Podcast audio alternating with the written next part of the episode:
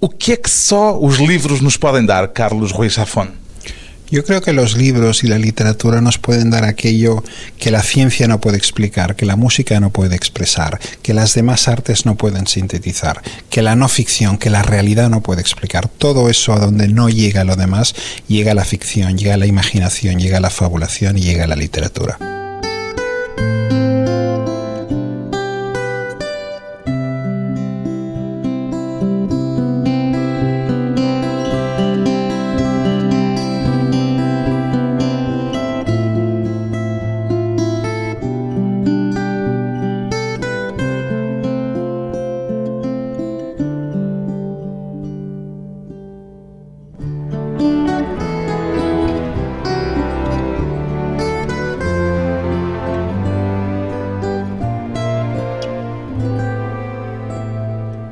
Carlos Ruiz Zafón, 47 anos, escritor, gosta mais do período em que está a pensar num livro, do momento em que está a escrevê-lo ou de quando anda pelo mundo a dá-lo a conhecer, Carlos Ruiz Zafón? Para mí el momento favorito, y yo creo que para muchos escritores, es cuando decimos, a mí me gusta no tanto escribir como haber escrito. Yo creo que el momento más dulce y más satisfactorio para un escritor... Es este momento, por tanto. Es el momento cuando uno ha terminado la obra y cuando uno tiene la certeza de que aquello que se había propuesto hacer ha hecho. El momento de la escritura, los meses o años que lleva la escritura de la novela, del libro, son meses de trabajo. Entonces, tiene momentos buenos, momentos malos, de frustración, como cualquier trabajo, como cualquier esfuerzo. Há autores que dizem que é um suplício o momento da escrita. É o seu caso? Yo no diría tanto. Yo creo que a veces los escritores dramatizan un poco y, y se quejan. Yo creo que hay trabajos infinitamente más duros, ¿no? Si uno está descargando cajas en el puerto debajo del sol, digo, hombre, que alguien que haga ese trabajo se queje, se está ahí deslomando, ¿no? Pero, hombre, los escritores... El problema que tiene, yo creo, la escritura es que es una abstracción y entonces es un poco una lucha contra tus propias limitaciones. Tú solo tienes papel y tinta, tienes una página en blanco y tienes que crear un mundo, personajes, palabras, tienes que crear escenas, tienes que crear una historia, un universo. Y a veces las propias limitaciones de lo que tú no sabes hacer, de hasta dónde tú no llegas, resulta muy frustrante el enfrentarse a ese trabajo en el que constantemente te tienes que exprimir el cerebro porque no puedes utilizar nada.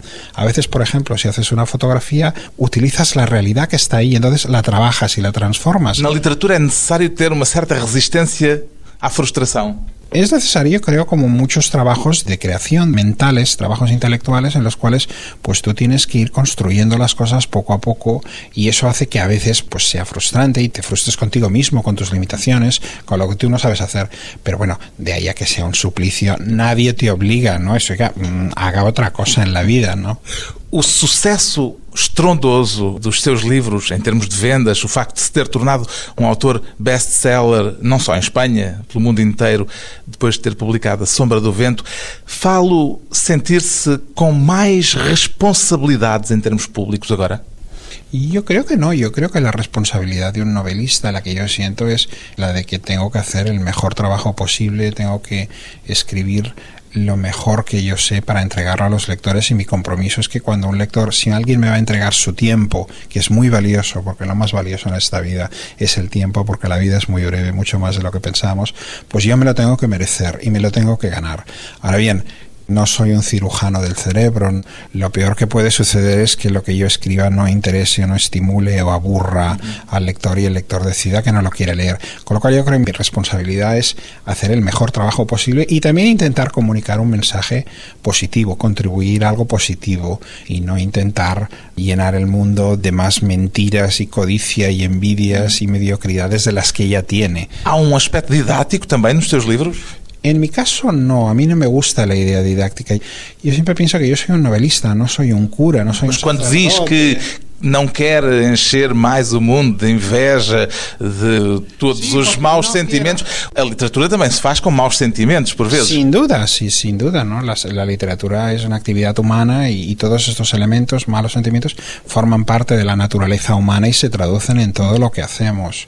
Y si yo intento transmitir algo, es un mensaje que yo creo que es de valor a los demás, es el de invitar a las personas a que piensen por sí mismas, a que no acepten aquello que se les dice, que no acepten las ideas, las creencias, los dogmas que alguien nos quiere hacer creer por su propio interés y que por sí mismo desarrollen un espíritu crítico que escuchen, que vean y que decidan por sí mismos. Y intento transmitir esto a través del amor a los libros, al lenguaje, al pensamiento, a la curiosidad intelectual y siempre a la independencia personal, a la independencia de criterio. Y también un poco me gusta transmitir el mensaje de invitar a la gente a disfrutar de la belleza de la literatura, de la belleza de los libros y de todo lo que la literatura puede aportar a una persona. Eso es lo que yo intento transmitir. No quiero entrar en, sermonizar o, en comunicar ideas políticas o morales porque pienso que no, eso no funciona en ficción. Yo creo que lo interesante es provocar un diálogo interno en el lector y que sea el lector quien piense, quien decida lo que siente sobre algo, lo que piense. Es más, abrir puertas a la reflexión que no el adoctrinar. El adoctrinamiento a mí como audiencia no me interesa y por lo tanto yo no quiero participar de él porque para mí no es un valor positivo. Entonces intento huir de eso, intento más invitar al lector a que se cuestione lo que ve, que se cuestione lo que oye y que llegue a sus propias conclusiones. Pues bien, el escritor español Carlos Ruiz Zafón é o autor da saga O Cemitério dos Livros Esquecidos, que começou com A Sombra do Vento, continuou com O Jogo do Anjo publica agora a terceira parte desta tetralogia, ainda há de haver um outro título. O terceiro romance chama-se O Prisioneiro do Céu e neste romance reaparecem as figuras de Daniel Sempere e de Fermín Romero de Torres, os heróis de A Sombra do Vento. Já os sente de alguma forma como pessoas de carne e osso, como gente da sua família, em certo sentido, Carlos Ruiz Zafón? Sí, sin duda. Son Daniel y Fermín y Bea y el padre. Ya os describió como ocupas en su cabeza. Sí, son, son pequeños ocupas, no son personajes que llevan muchos años en mi cabeza y que de algún modo son parte de mí mismo. ¿Siente-se-les devedor? ¿Siente que les debe alguna cosa? Mm, yo es que lo siento como una parte de mí, entonces no, no, siento tanto que les debo ni que ellos me deban a mí, porque son una extensión de mí. Algunos de estos pasan, claro, algunos están más próximos que otros, pero hay personajes sobre todo como Julián Carax, como Daniel, como David Martín, como Fermín, que son una parte de mí mismo. Daniel é muito, em certo sentido, muito claramente um pouco um alter ego, pelo menos do seu passado. Podría ser un alter ego. Yo creo que mi propia personalidad se difumina en, en diferentes personajes. El personaje que es más próximo a mí, que se parece más a mí, no es tanto Daniel, que tiene mucho de mí, pero no es tanto Daniel como Julián Carax, que es un personaje secundario en La Sombra del Viento. Também um escritor, o, e que também tal, é um escritor. que, que é um vê o seu livro resgatado sí, do esquecimento. Exacto. Em certo sentido, é o que todos os autores desejam. Sí, lo son, un poco, un poco Julián Carax es un poco todos los escritores a, a, un tiempo y también es, pero para mí es el personaje con el que yo me siento más próximo, el que me refleja más. Daniel, que era um jovem adolescente, para quem leu A Sombra do Vento, há de lembrar-se, nesse primeiro romance, agora já está casado, ¿Perdió a ingenuidad, entre tanto? La está empezando a perder. Yo creo que en El prisionero del cielo nosotros habíamos conocido a Daniel primero como niño y luego como adolescente. Ahora ya es un hombre, es un hombre joven, es un padre de familia, tiene una esposa. Y en El prisionero del cielo vamos a descubrir que Daniel, que era un alma blanca, inocente y pura, está empezando a descubrir el rencor, la desconfianza, está empezando a descubrir emociones adultas, emociones de la vida que todos conocemos y por las que todos atravesamos. Y un poco Daniel está descubriendo ese reverso oscuro de su propia naturaleza y está viendo como además el conocimiento de la verdad de lo que pudo haber sucedido a su madre, de un gran secreto que Fermín Romero de Torres le ha estado ocultando durante muchos años, le está impulsando hacia un túnel muy oscuro que puede transformar su vida y que puede llevarle a enfrentarse realmente al, corazón de las tinieblas. um segredo que diz respeito ao seu pai, David Martin, que eh, tinha sido já o protagonista de O Jogo do Anjo, o que é que se perde de essencial para quem ler este seu romance sem ter lido os seus romances anteriores, Carlos Ruiz Zafón? Yo creo que los lectores que lean El prisionero del cielo lo que encontrarán es un poco el momento en esta serie de libros donde todos los hilos y donde todos los hilos finalmente convergen, donde las tramas y los personajes El prisionero del cielo nos proporciona las claves para reinterpretar los otros dos libros de un modo diferente. Todo aquello que los lectores no acababan de entender o encontraban confuso en el juego del ángel, aquí se aclara, aquí entendemos, vemos la historia desde otra perspectiva. Todo aquello que parecía acabar en la sombra del viento, aquí se abre mucho más y entendemos realmente la, la conexión entre todos los personajes y además la aventura y el misterio nos lleva hacia lo que será la conclusión y lo que será el gran final. Mas um leitor que não tenha lido os dois romances anteriores pode ler este romance, perde alguma coisa de essencial? Mi idea siempre fue que estos libros fueran como un gran laberinto de historias, un laberinto con cuatro puertas de entrada. Depende de qué puerta de entrada eligiera el lector y depende del orden en el cual visitara este laberinto, la historia y la narración y el laberinto se recompondrían a su paso y su experiencia como lector sería diferente. Si un lector lee primero El juego del ángel y luego lee La sombra del viento, su experiencia de los libros será diferente. Si alguien lee primero, pongamos El prisionero del cielo y luego El juego del ángel y luego los lee en sentido inverso en que han sido publicados, su experiencia será diferente y verá las cosas desde un ángulo diferente. Mi idea es un poco que estos libros se puedan leer o independientemente o en cualquier orden y que esto haga caleidoscópio. un caleidoscopio y que la historia, que la imagen que acaba componiéndose sea diferente pero a la vez la misma. O plano da saga estava definido desde o início? El plan de la saga estaba definido a modo general. Con los años ha ido cambiando algunas cosas. Es una obra compleja, con muchos elementos, y que yo sabía que iba a ir un poco creciendo conmigo, y que yo iba a ir cambiando, iba a ir replanteando, iba a seguir explorando, y de a lo mejor, muy posiblemente, en el momento que empezaba a trabajar en alguno de los libros, iba a descubrir que las ideas que tenía o parte del plan que tenía no acababa de funcionar y que lo quería cambiar, que lo quería adaptar con lo cual ha sido siempre un proyecto orgánico, un, un proyecto que, que, se ha mantenido con vida y que sigue todavía estando con vida, aunque cada vez está más, más aproximándose al gran final. No centro da saga está o amor aos livros. Pode-se falar aqui, embora de uma forma muito diferente daquelas que se fala em relação a outros romances, mas pode-se falar de metaliteratura em certo sentido? Sí, en, en, muchos sentidos sí, porque de hecho estos libros son libros sobre libros, sobre la literatura, sobre los escritores, sobre los lectores, sobre los editores, los libreros, sobre todas aquellas personas que existen en torno al mundo del libro. Son libros sobre el significado de la literatura, sobre la narración, sobre cómo se construyen las historias. Hay elementos a veces en el juego del ángel que son escenas de diálogo que son sobre cómo se construye una escena de diálogos. Entonces las estructuras que se superponen, ¿no? a veces las diatribas que existen existen entre Isabela y David Martín en sus diálogos en realidad son sobre cómo se construye una escena de ese tipo. Y hay muchos juegos sobre la literatura, hay muchas referencias literarias. Son libros un poco sobre la literatura de desde dentro de la literatura, desde la perspectiva del lector, desde la perspectiva del escritor, desde la perspectiva del editor, desde la perspectiva de diferentes personas, libros sobre la memoria, pero sobre todo lo que tiene que ver con la narración, con la palabra, con el lenguaje.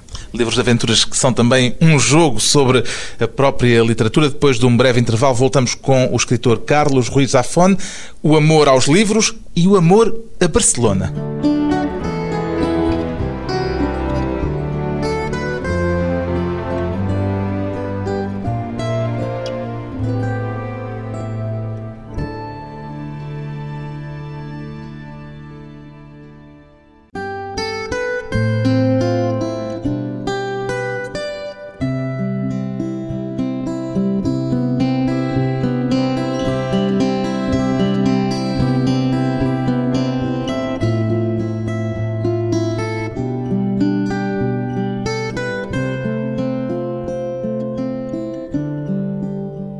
Regressa à conversa com o escritor Carlos Ruiz Zafón. Há pouco apresentei-o como escritor espanhol. Prefere ser apresentado assim ou preferia que o tivesse apresentado como escritor catalão, Carlos Ruiz Zafón? Bueno, yo creo que en los últimos años se ha politizado tanto en España estas oposiciones que a veces no me gusta que sea. A veces me he visto envuelto en, en, conflictos políticos que no venían conmigo, donde uno y otro bando utiliza tu nombre como arma arrojadiza y esto me molesta. Entonces yo digo, bueno, para mí yo creo que los escritores solo tenemos un país, una nacionalidad, que es la literatura. Y yo no quiero que a mí... No quiero entrar en ese juego, no en ese problema. Porque creo que son juegos siempre derivados de intereses especiales, de personas que quieren manipular estos símbolos para su propio beneficio. ¿Cuál es su relación con el nacionalismo catalán? Yo no tengo ninguna. Yo, yo soy primero barcelonés, segundo catalán, tercero español, cuarto europeo y quinto ser humano del planeta Tierra. Un poco a la que vas abriendo. Mi relación, sobre todo más intensa, yo creo, es con la ciudad de Barcelona, que es donde yo nací, donde yo me crié y donde son mis raíces. Luego con Cataluña, que era el entorno, y luego con España y luego con Europa, que es lo primero que yo exploré. Pero luego he vivido pues casi 18 años en los Estados Unidos, en California, y también me siento un poco californiano porque parte clave de mi vida ha sucedido allí. A mí me interesa todo el mundo. A mí me interesan las personas por quiénes son como personas, no por cuál es su equipo de fútbol, cuál es su color, cuál es el idolito al que rezan cada noche. Yo creo que lo interesante de las personas es qué es lo que las hace únicas como ser humano y que lo que define a una persona es lo que hace en el mundo, no a qué grupo o a qué rebaño se, se unen. Esa es una parte que no me parece demasiado interesante ni necesariamente noble, ¿no? El, el vivir de banderas y escudos y dioses. No tem bandeira nenhuma. Mi bandera es la literatura, es el mundo de la mente, de las ideas, del lenguaje, y esa es la bandera que me gusta. Y no me gusta que me usen o que me manipulen en causas que creo que no son sinceras muchas veces. O Carlos Ruiz Zafón escreve em castelhano. O castelhano é a sua língua materna, a sua língua berço? Yo escribo en castellano porque es la lengua en la que aprendí a leer y a escribir. Alguma vez pode escrever em catalão? A veces he escrito en catalán algunos materiales. Yo creo que un, escritor, un novelista, vuelve siempre a la primera lengua que absorbió, la lengua en la que aprendes a leer, porque es la con la que tienes una conexión. Para mí no es una declaración ni política ni de preferencia de una lengua a la otra, pero yo creo que todo escritor, y en mi caso, por mi generación, por los años en los que yo nací, por el contexto político de la época en la cual el español era la lengua en la que te educaban, pues fue la primera lengua que yo aprendí. El catalán yo lo aprendí después, y aunque lo escribo y lo hablo normalmente más que el castellano. No seu día a día fala catalán. Normalmente sí, cuando estoy en Barcelona prácticamente casi siempre hablo catalán, pero bueno, yo hablo indistintamente, depende. A mí me interesan las lenguas, yo veo las lenguas como una herramienta de comunicación, no de división. No me gusta politizar el hecho, creo que siempre veo que hay personas que politizan la lengua, la identidad y siempre lo hacen para su propio beneficio, no para el beneficio de las personas a quien dicen defender. O cemitério dos livros esquecidos podia estar em alguma outra cidade que não Barcelona ou tinha de estar em Barcelona? No, yo creo que podría estar en muchos lugares. Yo creo que aquí mirando a través de esta ventana en la misteriosa ciudad de Lisboa podría haber un gran cementerio de libros olvidados aquí en Alfama ¿no? o, en, o en cualquier lugar. Yo creo que es una historia universal, es una historia del amor a los libros y yo utilicé Barcelona porque, es mi ciudad, porque es donde yo nací, donde es una ciudad que conozco muy bien y decidí transformarla casi en un personaje más que en un escenario. É também uma personagem em Barcelona. Sobre todo sí, para mí es más un personaje. La Barcelona de mis libros no es una Barcelona realista, sino que es una Barcelona muy estilizada. uma Barcelona mítica também, em certo sentido. Sí, es una Barcelona literaria, sobre todo, que se sobrepone con la Barcelona real y que encaja. Yo no la falseo, no cambio la historia de Barcelona, no cuento mentiras sobre Barcelona, pero lo que hago es una estilización, una puesta en escena muy apretada para crear esa atmósfera barroca, gótica, siniestra a veces y romántica de una Barcelona literaria. Dos anos 40 e 50. Sí, es un periodo histórico que me interesa mucho, el periodo que va desde finales del siglo XIX hasta mitad del siglo XX, ese gran valle con la Primera, Segunda Guerra Mundial, la Guerra Civil Española, la Revolución Industrial detrás, es una montaña rusa de la historia que yo creo que en toda Europa, en todo el mundo es un periodo histórico rico en drama, en tragedia, en horror, en promesa de la humanidad. É uma Barcelona completamente diferente da Barcelona de hoje, evidentemente. Sin duda, la Barcelona de hoy en día es una Barcelona muy turística, es una Barcelona Cosmopolita. cosmopolita, sanitizada, es, es una A outra era uma Barcelona cinzenta, gris, não é? Como dizem em era, castelhano. era en un momento un poco, sobre todo al fin del franquismo, Barcelona era una ciudad gris, reprimida, congelada, anclada en el tiempo. Barcelona sigue siendo una ciudad que tiene, incluso hoy en día, en esta visión más turística y más aclarada, sigue teniendo buena parte de su alma todavía ahí, ¿no? Si rascas un poco detrás de esa... Mas não é nas Ramblas que está. No en las Ramblas, digamos, en las Ramblas y en barrios donde pues hay los megastores de siempre, ¿no? Como los que podemos encontrar aquí, las mismas marcas, las mismas tiendas, los mismos cafés. Eso es un fenómeno global, ¿no? De las ciudades turísticas. Que que ocurre. está a alma, então? Está no Yo Porto? creo, yo creo que la alma está en la historia de la ciudad, está un poco en la memoria de las personas y está un poco en los lugares que han quedado un poco maquillados atropellados un poco por esta modernidad, por esta globalización, pero que todavía están ahí. Yo creo que si uno mira y sabe ver, encuentra la Barcelona esa, que es una Barcelona mucho menos amable y mucho más oscura y siniestra de lo que parece. ¿De qué más gosta en Barcelona? ¿De esa Barcelona más obscura o de Barcelona cosmopolita, das ramblas, dos turistas? A mí la Barcelona que me gusta es la que para mí es la verdadera, que es la Barcelona de siempre. La Barcelona turística para mí es una parte muy pequeña, es una capa muy pequeña, relativamente reciente, que bueno, que tiene su interés y que tiene su lugar, por supuesto, pero no es la Barcelona de verdad. Yo creo que cualquiera, allá donde vivamos, seguro que conocemos no partes de nuestra ciudad, de nuestros pueblos, que, que son la parte turística, la parte, y sabemos que esa no es la verdadera ciudad, y que la verdadera ciudad pues es más compleja y la conocemos nosotros porque hemos vivido allí, porque hemos hemos nacido allí, porque conocemos la historia y porque forma parte de nosotros. Para mí en Barcelona ese es el caso también. O cemitério dos livros esquecidos tem uma localização concreta? Imagino num local concreto da Barcelona real física? De hecho, sí, de hecho, si bajamos por las Ramblas hacia abajo en dirección al puerto, poco antes de llegar al monumento a Colón, nos encontramos con la calle, la entrada del Arco del Teatro. El Arco del Teatro es una calle que se abre hacia el Raval, una calle muy estrecha y oscura, junto al teatro más antiguo de Barcelona. Si seguimos por ahí avanzando en un momento de la historia ya desaparecido, cuando el Raval era el Raval y no era lo que es ahora, quizás allí pudo haber habido un antiguo palacio que ocultara en el interior este gran laberinto, esta gran biblioteca. Já ouvi dizer que começou a imaginar esta história quando vivia em Los Angeles, já fez referência a esse período longo que passou na Califórnia. Imaginar esta história foi uma forma de combater algum tipo de nostalgia, de saudade, diríamos nós em português? Podría ser, yo creo que fue un poco Esta es una historia que nació en un momento de mi vida en que yo había estado trabajando como guionista varios años, había estado escribiendo novelas juveniles y que me di cuenta un poco después de muchos años de estar trabajando como escritor que nunca me había dado a mí mismo la oportunidad de escribir el tipo de libro que yo realmente quería escribir.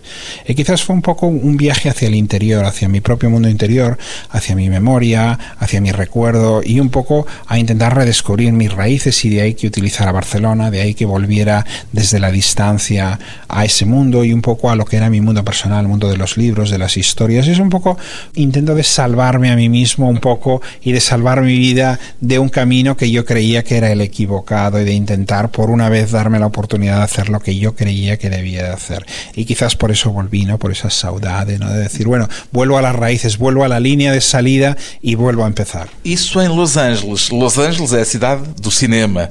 Por que que romances ainda não tiveram uma adaptação de cinema, Carlos Reis Zafón? Por muchos motivos. Para empezar, porque precisamente por mi experiencia en el mundo del cine, yo sé lo que pasaría, sé lo que ocurriría, y entonces soy doblemente precavido y protector. Mas recusa-se a aceitar, uh, autorizar uma versão cinematográfica? Nunca he querido hacerlo y nunca lo haré. Para mí estos son libros sobre libros, sobre lectores, sobre literatura y su naturaleza exige que sean así. No hace falta que todo sea una película y una serie de televisión y un videojuego. A veces está bien que un libro sea un libro y no hay nada que explique una historia con la riqueza, con la complejidad, con la profundidad, con la belleza de una novela si está bien hecha, si está bien escrita. ¿Y si fuese Carlos Ruiz Zafón a hacer adaptación? Mm, tampoco, porque para mí esa película ya está hecha. Para mí esa película tú ya la has visto cuando estás leyendo y se proyecta en el teatro de la mente de tu cerebro, en Dolby Stereo, con una cinematografía perfecta, maravillosa. Ya la has visto cuando has leído el libro, por tanto sería redundante. Livros para projetar no nosso cinema interior. Depois de mais uma pausa curta, regressamos à conversa com o escritor Carlos Ruiz Zafón e O Prisioneiro do Céu.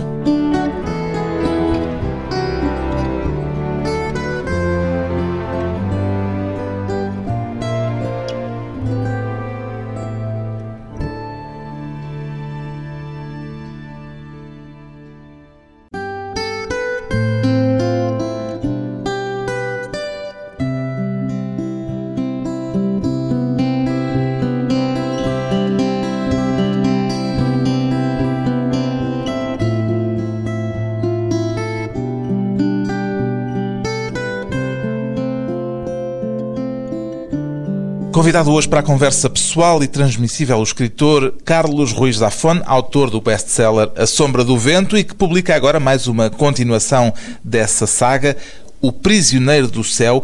O seu romance começa no Natal de 1957 e começa com uma referência a uma grande crise económica que se vivia nessa altura.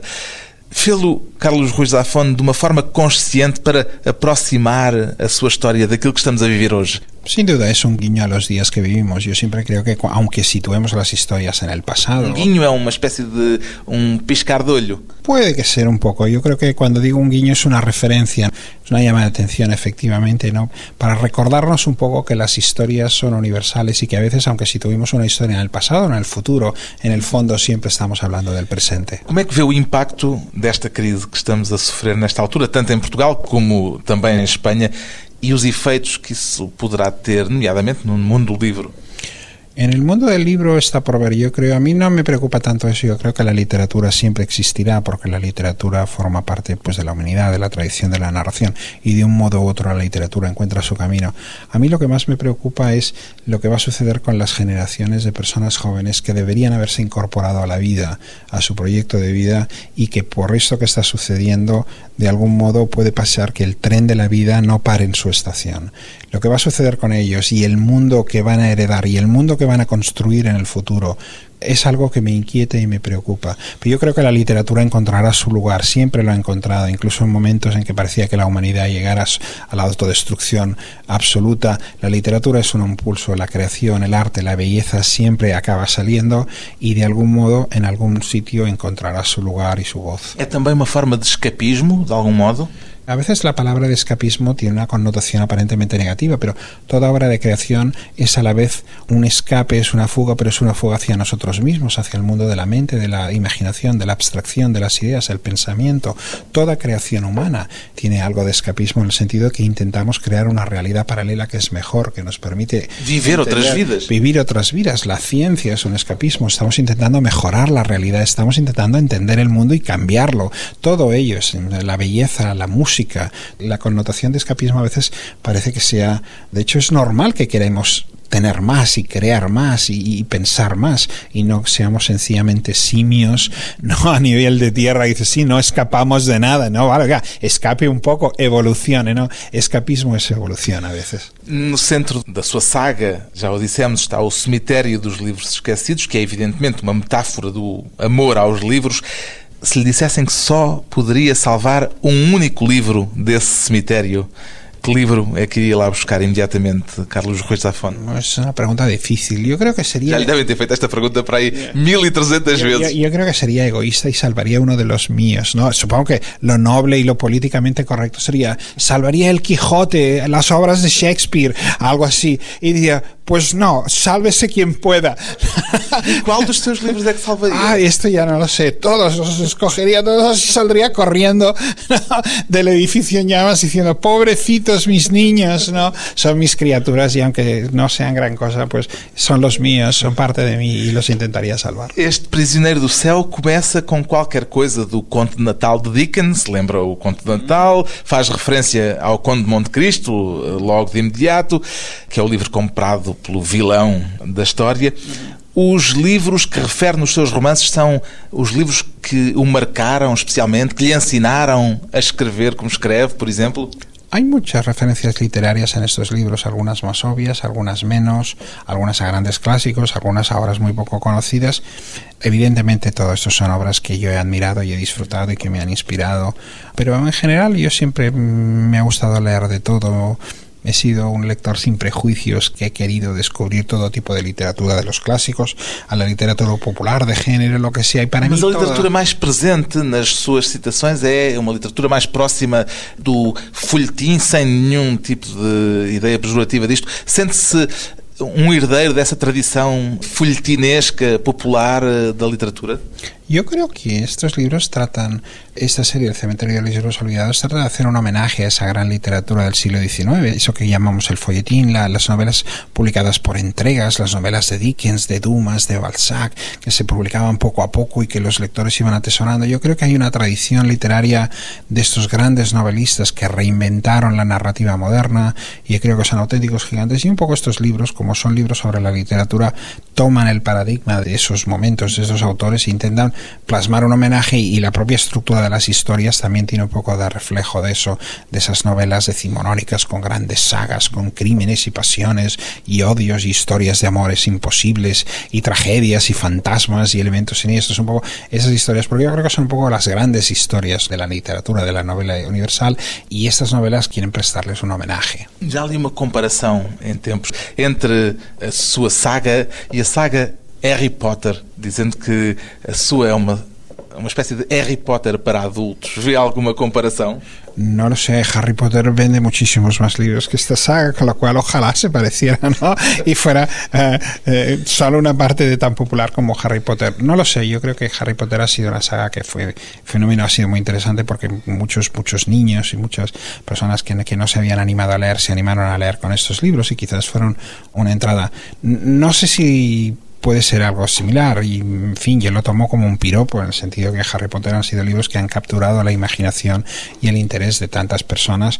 Y pues yo, bueno, me sentiría muy satisfecho si pensara o supiera que los libros que yo he escrito han capturado a la gente y han capturado el interés de los lectores. Cuando terminó A Sombra do Vento, soube inmediatamente que tenía escrito un bestseller? No, nunca, nunca lo sabes. Yo, yo cuando escribo un libro no estoy pensando, no se puede saber lo que va a suceder con el libro el trabajo de escribir el libro en sí ya llena la cabeza. Evidentemente, cuando lo acabas, te planteas, bueno, ¿qué va a pasar con este libro? ¿No? ¿Va a gustar a alguien? ¿Va a interesar a alguien? ¿Cuál va a ser su destino? No lo sabes, pero en ese momento ya no está en tus manos. Tú ya has acabado tu trabajo, que es el escribirlo. Pero nunca se sabe. Y yo siempre digo que yo espero lo mejor, pero me preparo para lo peor. No aquí digo, bueno, que pase lo que sea, y preparas así, y a ver qué va a pasar, ¿no? Y saltas al vacío y esperas aterrizar en algo blandito. pero, pero nunca como, como Fermina, que, a ver, a ver, pero a lo mejor ¡pum! te pegas la nata en, una roca y dices... ¿Y continúa a escribir música? Sí, siempre continúa. A mí la música me gusta mucho, es algo que me entretiene, me divierte mucho la música. ¿No intervalo de escrita de los libros? Sí, mientras escribo. A veces me sirve para airear la cabeza, me sirve para conjurar atmósferas, ideas, secuencias. Para mí la música es algo muy importante en mi vida. La música prácticamente es lo que más me gusta en este mundo. Senta só piano y fica a pensar eh, en las sus personajes. Empiezo a pensar en los personajes, mm, empiezo a pensar en un motivo musical, en ideas musicales, en estructuras. A veces hago una pieza de piano, a veces la orquesto, a veces la escribo para más instrumentos, depende. Ya estamos a ouvir em fundo um pouco de uma das suas músicas, precisamente aquela que se chama O Cemitério dos Livros Esquecidos, que tem qualquer coisa de burlesco, parece-me. Tiene de algún modo, es una especie de un viaje a una fábrica encantada de libros, de ideas, de fantasía, o a un circo fantasmal en el que vamos entrando lentamente y vamos explorando estos túneles, estos pasillos, estos arcos, este espejismo. Es un poco una fantasía, es una fantasía un poco burlesca de lo que es el espejismo de la literatura. ¿Y esta música fue escrita ya después de ter publicado Sombra do Vento? No, esta música estaba escrita mientras estaba trabajando en el libro. Yo suelo componer estas músicas mientras estoy trabajando en el libro porque me ayudan a veces a, a imaginar mejor las cosas, las escenas, me ayudan a, a relajar la cabeza. A veces cuando me encallo en algo, no sé cómo solucionar una solución, pues voy a intentar, no sé, evocar esta atmósfera de otra manera a través de la música, a ver si esto me ayuda a desencallarme, a encontrar la solución en la página. Y poco a poco voy acumulando piezas de música que al final constituyen una especie de banda sonora, una historia musical paralela a la novela y que tiene 90 minutos o más. Y, y esta es una pequeña pieza de ellas.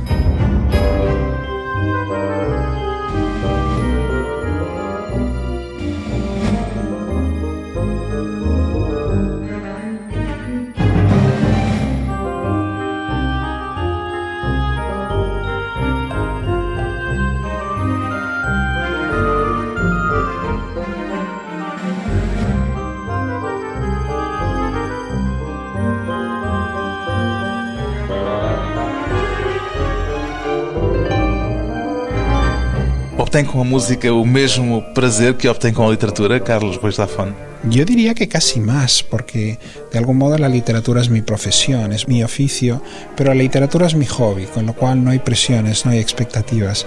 Y yo la música... Es solo placer. Es solo placer, es para divertirme. Yo creo que la música es lo más sublime que existe en el mundo y el propio trabajar la música, la creación de la música es divertido, mientras que a veces la creación de la literatura, el trabajo, a mí se me hace duro, difícil y, y frustrante y me hace trabajar más. En cambio, el hacer música para mí es un simple placer. um escritor com queda não só para as palavras, mas também para a música. Carlos Ruiz Safon, o autor de A Sombra do Vento e O Jogo do Anjo, tem agora mais um volume da saga do Cemitério dos Livros Esquecidos. Chama-se este novo título O Prisioneiro do Céu, edição Planeta.